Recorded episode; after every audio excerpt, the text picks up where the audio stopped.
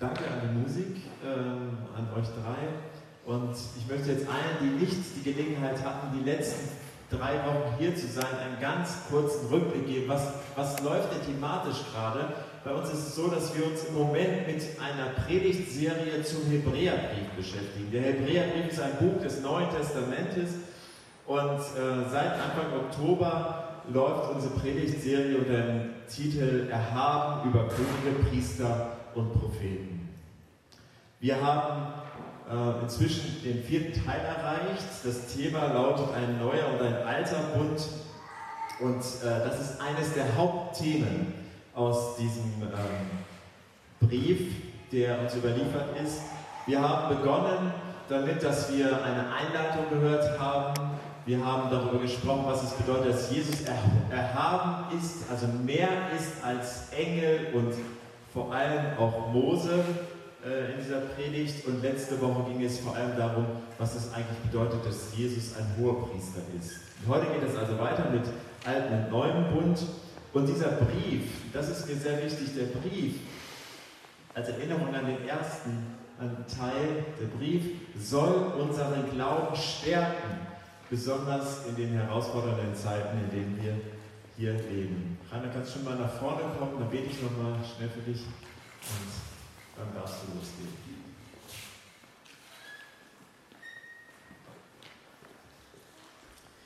Lieber Vater, ich danke dir dafür, dass du Reinhard ähm, begabt hast, um zu predigen, dass du ihn einsetzt. Und ich möchte dich bitten, dass du ihn gebrauchst, um deine Worte, deine Gedanken an uns ähm, zu richten. Segne ihn bitte für diesen Dienst. Amen.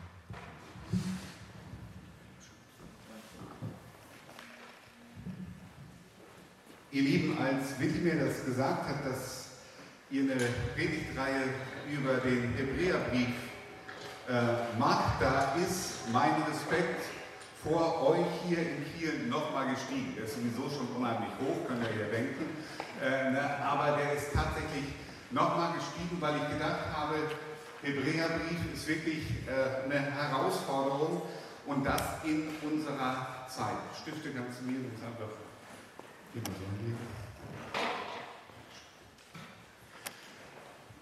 Kurz nochmal ein Blick auf die Zeit, in der wir leben. Manche Menschen sprechen davon, dass wir so sozusagen langsam den perfekten Sturm gesellschaftlich und global bekommen. Wir erleben ein Wiederaufleben, ein Wiedererstarken von totalitären Systemen in unserer Welt, was vielen Menschen super Angst macht. Ich weiß nicht, ob ihr letzte Woche das gesehen habt, auch von der äh, aus China die Nachrichten, da wird irgendwie deutlich, da hat jemand noch einen Plan und ein Ziel für die nächsten Jahre. Wir haben den Ukraine-Krieg nach wie vor. Wir haben globale Krisen, Energie, Klimakrise, die Pandemie und noch ein paar andere Sachen. Und im Westen gönnen wir uns so eigene Themen. Zum einen das Thema so Individualismus in einer Zeit, in der man eigentlich sagen müsste, wir müssen auch so als westliche Gesellschaften stark zusammenstehen, hat der Individualismus schon dazu geführt, auch Corona nochmal, dass jeder so seine eigene Meinung hat und dass es unheimlich schwierig ist, sich auch bei kleinen Dingen zu einigen. Nur um ein Beispiel zu nennen, Willi Quiring ist kein HSV-Fan. Ich sage da nichts weiter zu, aber nur um mal eine Problematik wirklich auf, äh, auf den Tisch zu bringen. So, ja, also das ist so ein Ding, wie, wie sollen wir da eigentlich klarkommen? Und dann erleben wir in diesem Jahr zum ersten Mal in Deutschland, dass weniger als 50 Prozent der Menschen noch Mitglied in einer der großen Kirchen sind. Ein Grund übrigens, by the way, weshalb wir jetzt auch hier als Freikirche äh, Gottesdienst feiern.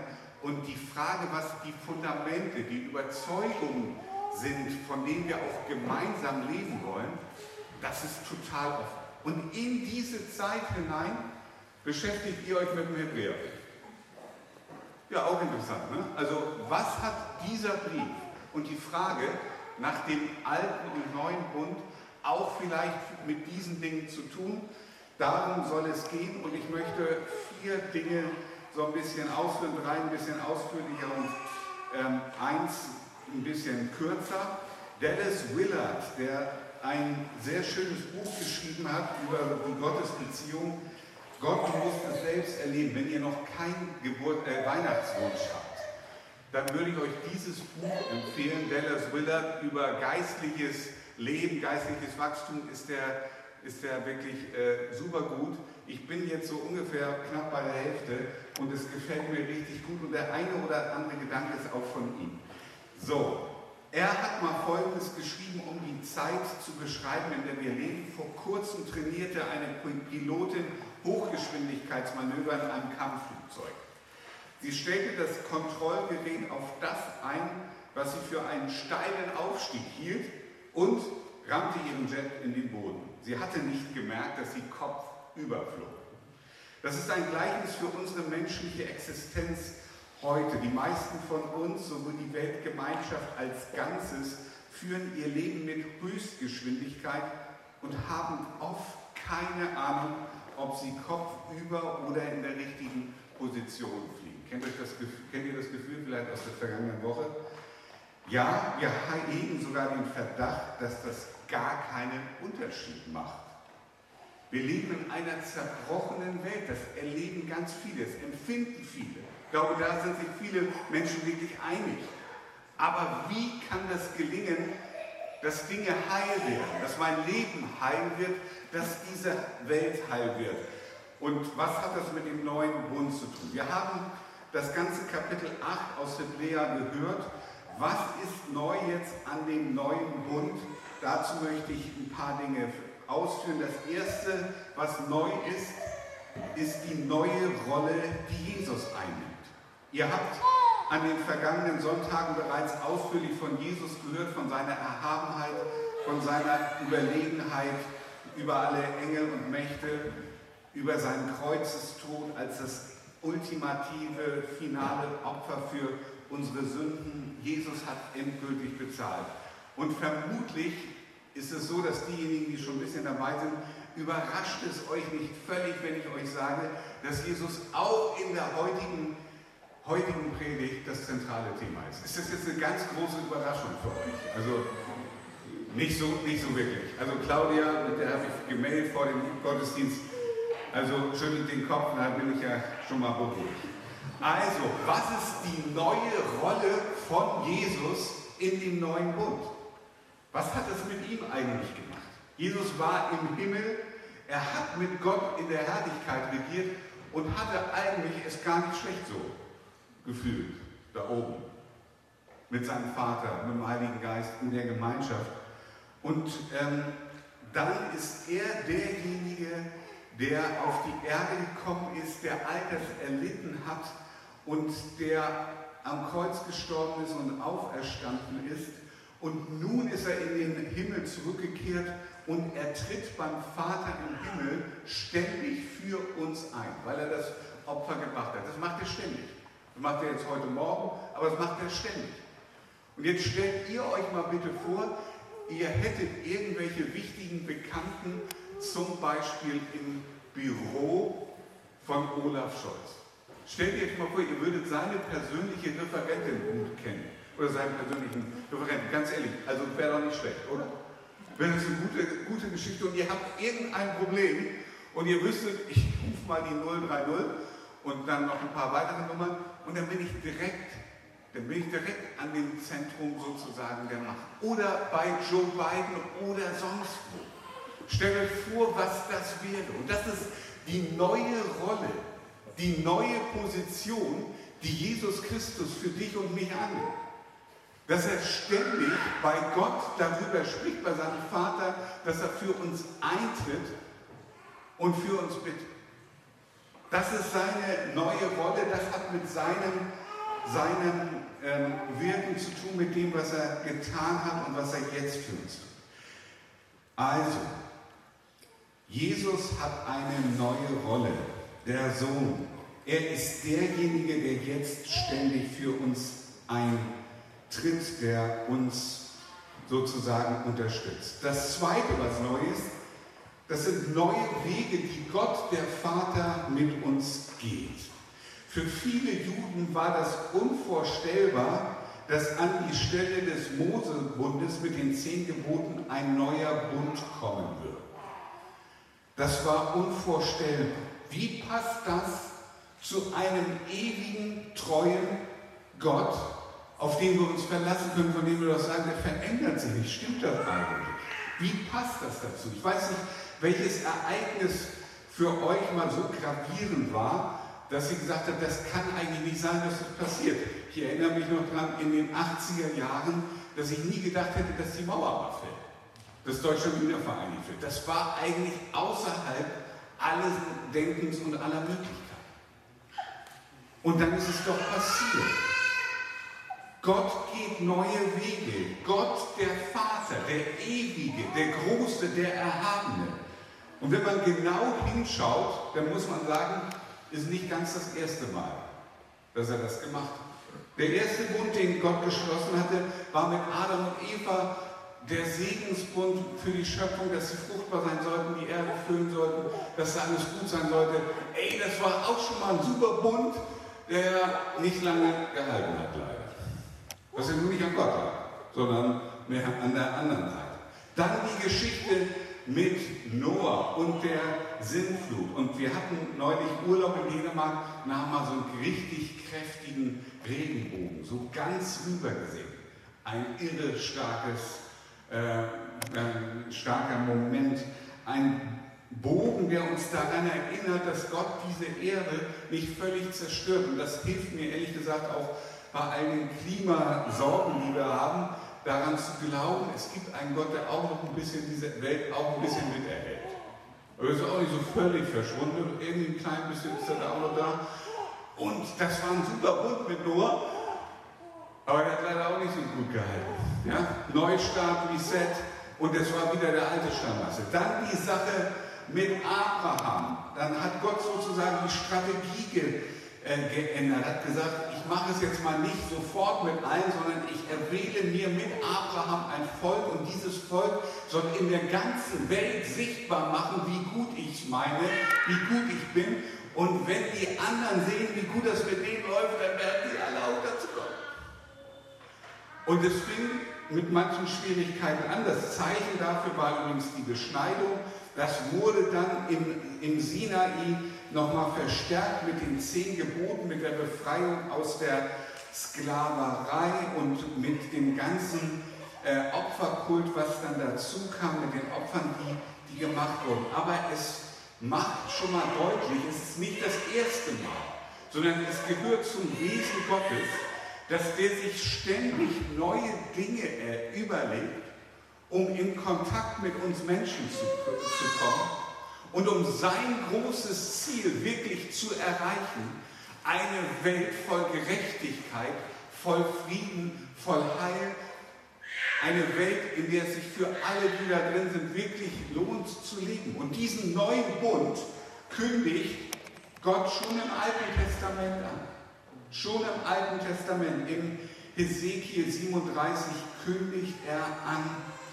Also Gott ist keine launische Person, der ständig irgendwie was nicht gefällt, die deshalb was Neues macht, weit gefehlt. Der Gott der Bibel ist und bleibt der heilige und menschenliebende Gott, der seit Ewigkeit das Ziel verfolgt, eine gerechte Welt zu schaffen, in der sein Friede regiert. Gottes Heiligkeit und seine Liebe haben sich niemals geändert, zu keinem Zeitpunkt. Sein Ziel einer vollkommenen, liebenswerten, schönen und sicheren Welt, das hat sich auch nicht geändert. Aber weil es mit uns Menschen nicht ganz so einfach ist, und ich finde, das ist sehr kurz und sehr wohlwollend formuliert, mit uns ist es manchmal nicht so ganz einfach. Damit meine ich vor allem dich und mich, ne? vor allem uns beide. Weil das so ist, hat er Jesus auf die Erde gesandt und sich nochmal was komplett Neues einfallen lassen. Durch ihn hat er abschließend zu uns geredet, sein Kreuzestod hat Frieden zwischen Gott und Menschen ermöglicht. Das kann nicht mehr getoppt werden. Das Vorbild Gottes, immer wieder neue Dinge auszuprobieren, immer wieder Neues zu wagen, ermutigt übrigens auch jeden Einzelnen und von uns immer wieder unseren Glauben nochmal zu erneuern. Denn das passiert nicht nur in der Menschheitsgeschichte, sondern ich vermute, das passiert auch in deiner und meiner Geschichte. Dass der Kinderglaube, dass wir irgendwann zum Beispiel mal in eine Krise kommen, wo wir uns all die Fragen stellen, die alle Welt heute stellt. Sag mal, stimmt das eigentlich mit der Bibel? Ist das wirklich so, Gottes Wort? Ich habe da auch ein paar andere Dinge gehört, ein paar andere Theorien.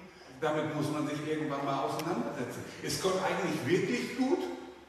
Das sagen wir immer, aber ich habe auch echt Gemeindedinge erlebt. Wie, wie passt denn das zusammen? Da gibt es Krisen und Enttäuschungen. Und wir müssen unseren Glauben immer wieder erneuern. Wir können ihn nicht konservieren, so wie du, keine Ahnung, wie du irgendwas einfrierst und dann sagst, das lasse ich jetzt mal ein halbes Jahr in der Gefriertruhe und dann hole ich es raus und es ist noch genauso. Nein, der Glaube, auch dein Glaube und mein Glaube verändert sich ständig. Es sind immer neue Dinge und Herausforderungen, die kommen und deshalb brauchen wir immer neue neue, äh, neue Bünde oder neue Phasen, in denen wir neu unseren Glauben auf Gott ausrichten. Da gibt es Leiterfahrungen, die wir haben. Ganz ehrlich, hast du nicht an der einen oder anderen Stelle vor Corona auch ein bisschen anders gedacht über Gott, über Glauben, über Gemeinde, als jetzt drei Jahre später? Und da gibt es gesellschaftliche Veränderungen, auf die wir neue Antworten finden müssen. Und auch dann müssen wir Fragen stellen an den Glauben. So wie Gott neue Wege mit uns geht, muss sich auch unser Glaube immer wieder erneuern. Er muss sich diesen Fragen und Herausforderungen stellen, damit Gott in unserem Leben und mit dieser Welt zum Ziel kommt. Und damit bin ich beim, beim dritten Neuen. Das dritte Neue ist unser Glaube. Neuer Glaube. Neue Rolle, die Jesus hat, neue Wege, die Gott mit uns geht und neuen Glauben. Wenn wir danach fragen, warum die alten Bünde nicht gehalten haben, was erhofft wurde, dann hängt dies vor allem daran, dass es oft um eine äußerliche Frömmigkeit geht. Um Dinge, die Menschen getan haben, also vor allem um die Handlungsebene, aber wo es weniger darum ging, um die Frage, was ist in den Herzen, was ist in den Köpfen der Menschen, und ähm, wie sieht es da aus? Die Motivation war oft oberflächlich und nicht intrinsisch. Gott zu lieben, das wussten die Menschen, ey, das wäre nicht schlecht, weil das steht da irgendwie geschrieben und wird auch belohnt. Aber dass das im Herzen und im Kopf eine tiefe Überzeugung war, das war nicht der Fall. Das war nicht na, das Denken und das Handeln, äh, das Denken und auch das Fühlen der Menschen und das Herz war nicht erneuert. In der Bergpredigt hat Jesus deutlich gemacht, wie ein Glaube aussieht, der von Herzen kommt. In der Bergpredigt, ja, wo all, er auch die fromme Heuchelei der Menschen ähm, kritisiert. Frommes Machtstreben ist nur eins von vielen Motiven, die an die Stelle Gottes rücken können. Andere sind Bequemlichkeit, Egoismus, Sicherheitsdenken, Karrieredenken und so weiter und so fort. Die Frage an uns ist, welche Vorstellung von Glauben haben wir dann eigentlich? Warum glauben wir? Was ist die Motivation? Ich zeige euch jetzt mal eine Flipchart hier, wie manche Menschen über den Glauben denken. Da meinen sie also, wir bekehren uns und bekommen Vergebung der Sünden. Das stimmt ja auch nicht. Und die nächste Stufe Danach, nach Bekehrung und Vergebung, ist im Grunde was? Im Grunde schon der Himmel, oder? Denn wir glauben ja an Gott, bekehren uns, damit wir in den Himmel kommen. Und in der Zwischenzeit passiert nicht viel. Dann könnte man Gott eigentlich fragen, also wenn das stimmen würde, also wenn, wenn das so der Fall ist, ne, ich ich bekehre mich und ich glaube an Gott und ich bitte um Vergebung, damit ich in den Himmel komme, dann ist eigentlich die Frage, warum Gott das nicht ein bisschen schneller macht. So, jetzt auch mit, mit, dir und mit mir. Also wäre nicht schlecht. Also wenn das wirklich alles, das ist ja nicht verkehrt, ne? versteht mich da nicht falsch. Aber wenn das jetzt alles wäre und dazwischen nichts passiert, dann wäre es das Beste, du würdest so schnell wie möglich in den Himmel kommen. Nach Möglichkeit schon heute. Vielleicht während des Gottesdienstes können wir da irgendwas arrangieren.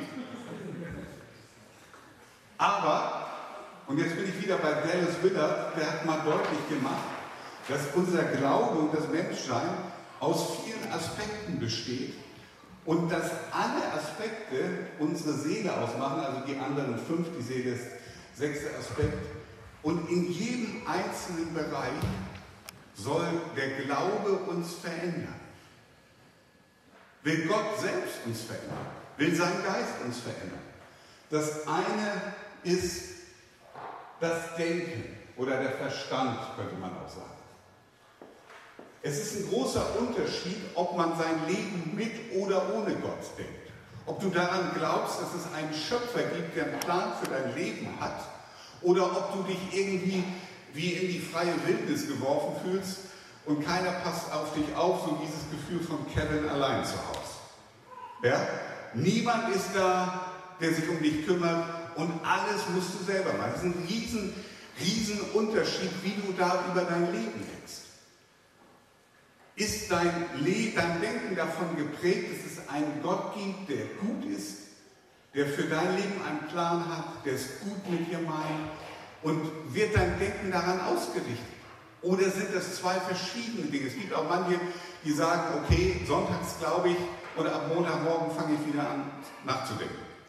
Auch nicht so eine ganz clevere Lösung, finde ich.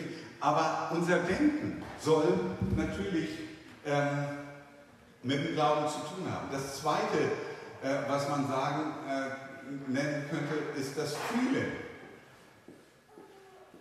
Ganz viele Menschen, oder anders ausgedrückt, alle Christen glauben ja, dass Gott gut ist. Das haben sie gelernt mit der Mutter mich aufgesogen.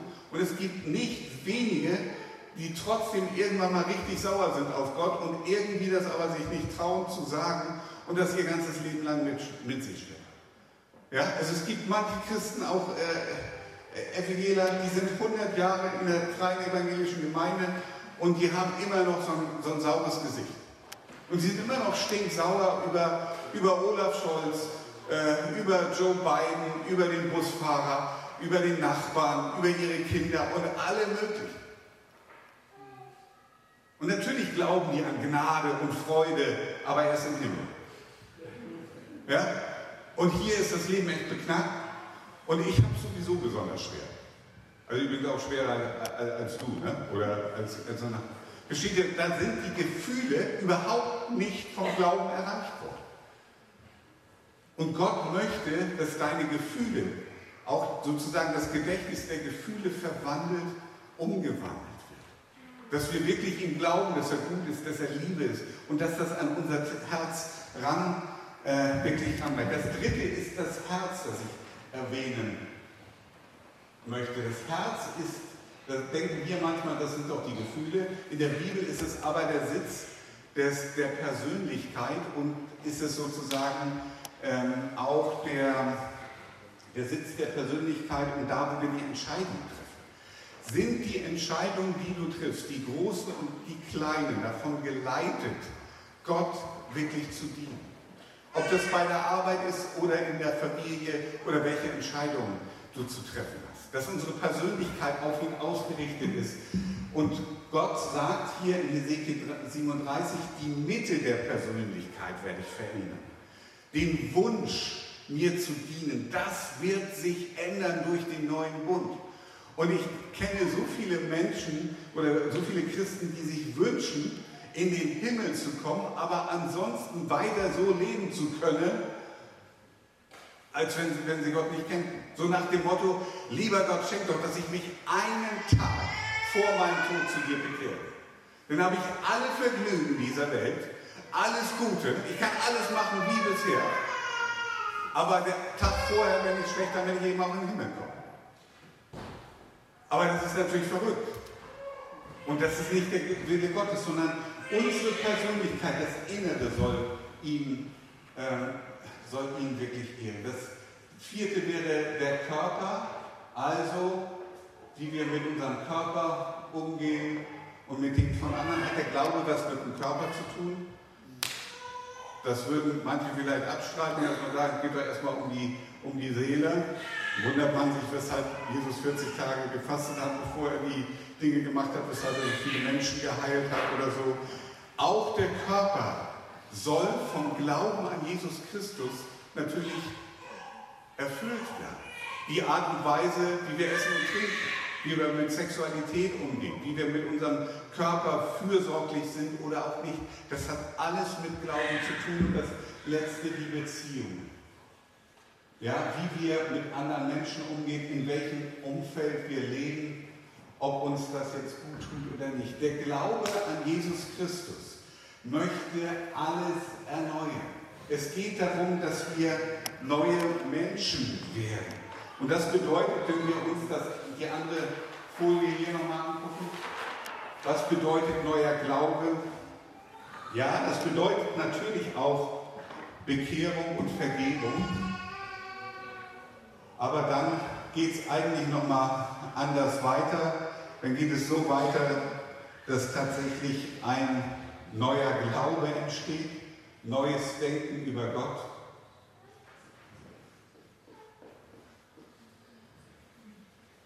Dann geht es da darum, dass wir als nächstes Gottes Reich an die erste Stelle denken, setzen in unserem Leben. Davon hat Jesus viel gesprochen vom Reich Gottes. Und dass wir alle dann unterwegs sind in Gottes neue Welt. Ich habe das vorhin gesagt, dass Gottes Ziel nach wie vor eine Welt ist voller Frieden und Gerechtigkeit, wo keine kleinen Kinder, aber auch nicht alte Menschen oder sonst unschuldige Menschen leiden unter brutalen Regierungen, unter Ungerechtigkeit, unter Ausbeutung oder auch nur unter ihrer eigenen Familie, weil sie da keine Versöhnung finden. Eine Welt voller Frieden und Gerechtigkeit, in der Gottes Liebe allumfassend regiert. Deshalb dieser hohe Aufwand, auch mit dem neuen Bund. Gott will nicht dich einfach hier sofort vom, vom Jetzt in den Himmel biegen, sondern er möchte, dass du und ich mit all dem, was wir als Menschen sind, durch seinen Geist wirklich erneuert werden. Und stellt euch das mal vor, wenn du mit einer Gruppe von Menschen zusammen wärst, eine andere Seite, wo das tatsächlich der Fall ist. Eine Gruppe, wo Menschen mit ihrem ganzen Sein sich Gott zur Verfügung stellen und erneuern. Welche Regeln du dann nicht aufstellst, welche Gespräche du nicht führst, welchen Themen du dich widmen kannst. Und die Botschaft von dem alten und neuen oder von dem neuen Bund ist, dass Gott sowohl mit den einzelnen Menschen, mit dir und mir, er wird zum Ziel kommen. Dieser Bund wird dafür, dafür sorgen, dass Gott zum Ziel kommt. Dass es echte Liebesbeziehungen zu Gott und zwischen Menschen geben wird. Und dieser neue Bund wird auch dazu führen, dass Gottes neue Welt kommt. Ich sage euch, dass, dass mich manches in dieser Welt manchmal, vielleicht werde ich ja auch schon langsam irgendwie alt, aber dass mich das einfach müde und traurig macht. Für mich ist das manchmal anstrengend, 15 Minuten Tagesschau zu schauen. Mit all den Problemen dieser Welt, die nicht gelöst werden. Und wo du weißt, die Themen, 80 Prozent tauchen morgen mindestens auch wieder ungelöst in der Tagesschau auf. Das finde ich wirklich traurig. Und auch die Entwicklung, die wir in dieser Zeit haben. Aber mit Jesus hat das Neue schon begonnen. Gottes neue Welt kommt. Sie ist noch nicht vollendet, aber sie, sie hat begonnen. Gott baut seine neue Welt. Er wird regieren und er regiert schon in vielen, vielen einzelnen Menschen und Gemeinden. Und er ist derjenige, der unaufhaltsam seine Ziele verfolgt.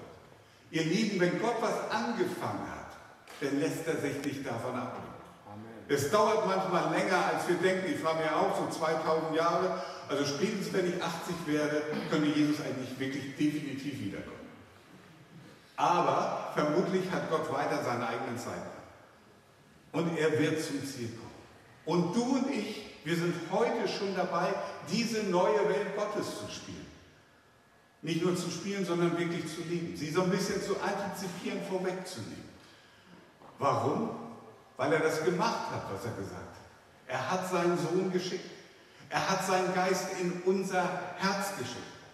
Wir dürfen Gott auf eine Art und Weise erkennen, wie sie im Alten Bund eigentlich nicht der Fall war. Wir dürfen ihm Tag für Tag, Sonntag für Sonntag durch die Lieder, durch die Dinge näher kommen.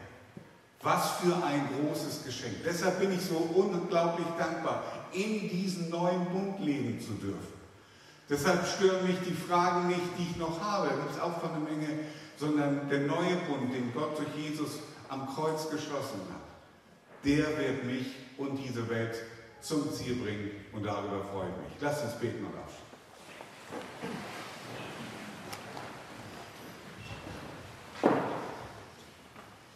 Lieber Vater im Himmel, wir danken dir für deine große, unendliche Weisheit und auch Geduld. Das sprengt mein Denken, meine Vorstellung, meine Fantasie. Wie lange du mit uns Menschen schon unterwegs bist, wie viel Neues du dir immer wieder einfallen lässt. Und danke, dass das für jeden von uns geht. Und ich bitte dich für jeden und jede, dass wir deine Nähe spüren in der kommenden Woche, dass wir die Hoffnung, die du, Jesus, in unser Herz gelenkt hast, dass wir die mitnehmen und dass wir voller Freude und Hoffnung in die kommende Woche starten können. Du bist groß, dich loben wir. Amen. Wir bleiben, achso, das Mikro, genau.